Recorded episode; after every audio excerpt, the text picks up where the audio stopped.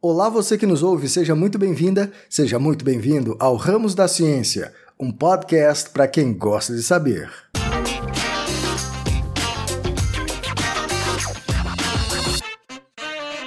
Você já se sentiu incomodado por pensar algo que contradiz o que você defende? Ou ainda, já esteve em alguma situação onde viu alguém que, por algum tipo de conforto, defendeu aquilo que sempre atacou? Esses são exemplos de situações que geram muito conflito interno. O nome disso? Dissonância cognitiva.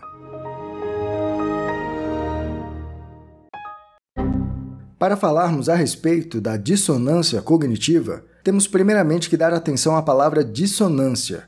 Esse é um termo bastante popular no contexto musical, onde faz referência à ausência da harmonia entre elementos que compõem uma música. Ou seja, quando tudo na composição funciona bem,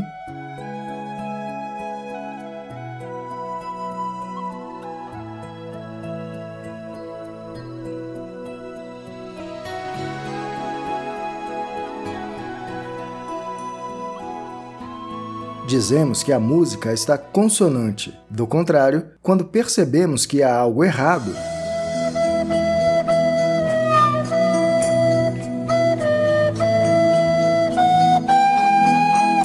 falamos que está dissonante. Dentro desse contexto de estranheza, a dissonância cognitiva se apresenta como um fenômeno que ocorre quando uma pessoa se depara com situações que entram em conflito com suas crenças ou desejos. Esse conflito gera desconforto, o que geralmente faz com que a pessoa busque por formas de reduzi-lo ou eliminá-lo.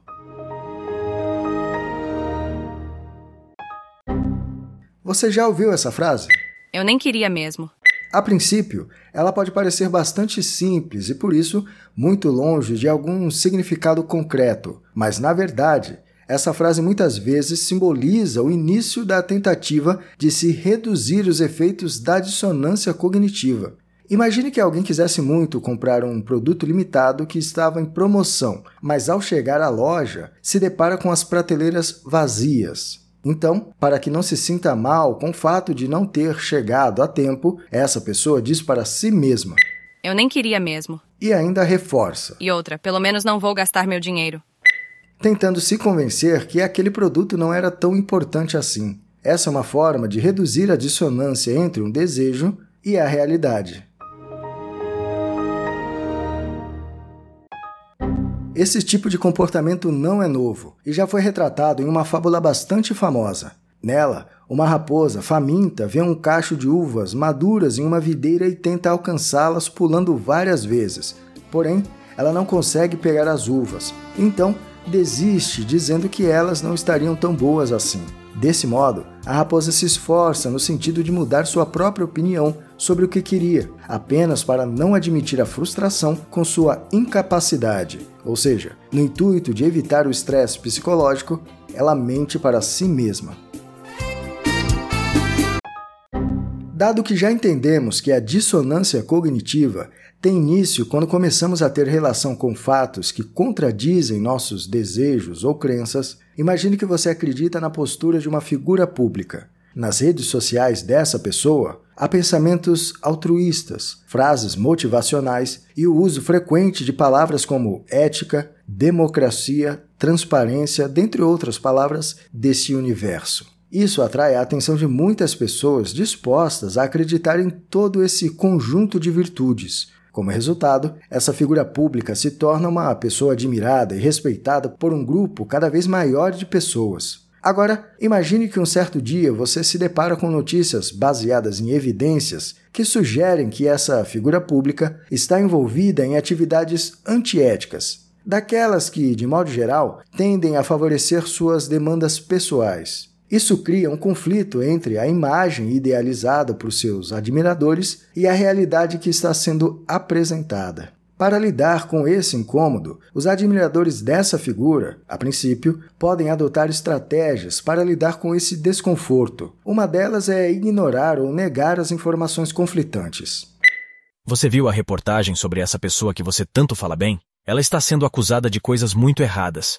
A reportagem está mostrando até documentos. Isso é tudo mentira. Essa mídia é toda comprada. Vivem procurando por confusão e bagunça. Eu não acredito em nada disso. As evidências são muito fortes. Você não pode simplesmente ignorar os fatos. Ei, os fatos são os que te falei. Essas acusações são todas falsas. Não vou mudar minha opinião por causa de uma reportagem tendenciosa. Nesse caso, Maria rejeita as evidências apresentadas, argumentando que são falsas, manipuladas ou parte de uma conspiração contra a figura que aprendeu a admirar. Essa negação da realidade pode ajudar a reduzir a dissonância, pois permite que Maria mantenha aquela imagem idealizada intacta. Outra estratégia comum é justificar ou tentar racionalizar o comportamento contraditório. Depois de todos esses dias e essas novas provas, você ainda acredita que isso é tudo mentira? Sério? Olha, pode até ser que uma coisa ou outra seja verdade, mas a gente tem que prestar atenção nas intenções por trás disso. Se está fazendo alguma coisa dessas que andam falando por aí, com certeza é porque por outros meios não haveria como fazer as coisas melhorarem. Aqui, Maria tenta argumentar que as ações questionáveis da figura pública são justificadas em nome de um bem maior. Essa racionalização, ou seja, a tentativa de se encontrar um porquê não observável, tende a ajudar a reduzir a dissonância, pois pode permitir que Maria ainda consiga conciliar suas crenças anteriores com os fatos conflitantes. Ainda dentro desse conjunto de estratégias, existe o apelo à emoção. Falamos sobre esse tipo de argumentação no episódio número 4, Falácias Lógicas. Viu? Tinha muita coisa ali que estava escondida. Conforme o tempo foi passando, foram achando cada coisa absurda.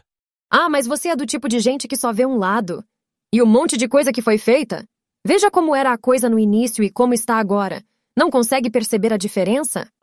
Com essa estratégia, Maria tenta desviar a atenção do assunto central corrupção ao apelar para as emoções de João ao falar sobre um outro tema. A diferença entre o antes e o agora. Então, como falamos no outro episódio, a conclusão é que o argumento de Maria não é relevante para a questão que foi levantada e, por isso, não refuta o que foi dito por João e também não contribui para o debate. Um aspecto fundamental que devemos destacar quando falamos em dissonância cognitiva é que ela envolve um alto grau de desconforto interno. Esse fenômeno não se resume a uma questão de lógica ou de raciocínio, mas sim de emoções e sentimentos. A dissonância cognitiva cria um estado de tensão psicológica que pode gerar ansiedade, angústia, culpa, dentre muitas outras emoções desagradáveis. Esse é um fenômeno complexo e suas estratégias de redução ou eliminação variam de pessoa para pessoa. Algumas podem ser mais propensas a enfrentar diretamente a dissonância e reavaliar suas crenças, mudando as suas opiniões, enquanto outras podem recorrer a estratégias diversas por tempo indeterminado. A dissonância cognitiva é um fenômeno desafiador que nos mostra que muitas vezes agimos de forma a evitar o desconforto de enfrentar a realidade. Ela nos mostra que nossas crenças e desejos podem ser influenciados por fatores externos e internos e que podemos mudá-los ou mantê-los de acordo com aquilo que queremos preservar frente às nossas crenças. É importante entendermos que a dissonância cognitiva é algo que todos nós experimentamos em algum momento da vida, mas nem sempre nos damos conta de como ela nos afeta e influencia os nossos comportamentos. Por isso, é importante conhecer esse fenômeno e entender como ele funciona, para que possamos lidar com as dissonâncias dos outros de forma mais consciente e com as nossas de modo mais crítico.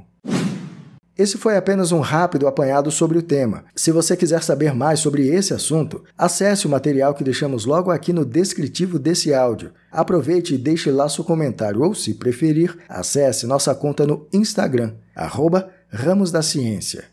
Um forte abraço e até a próxima!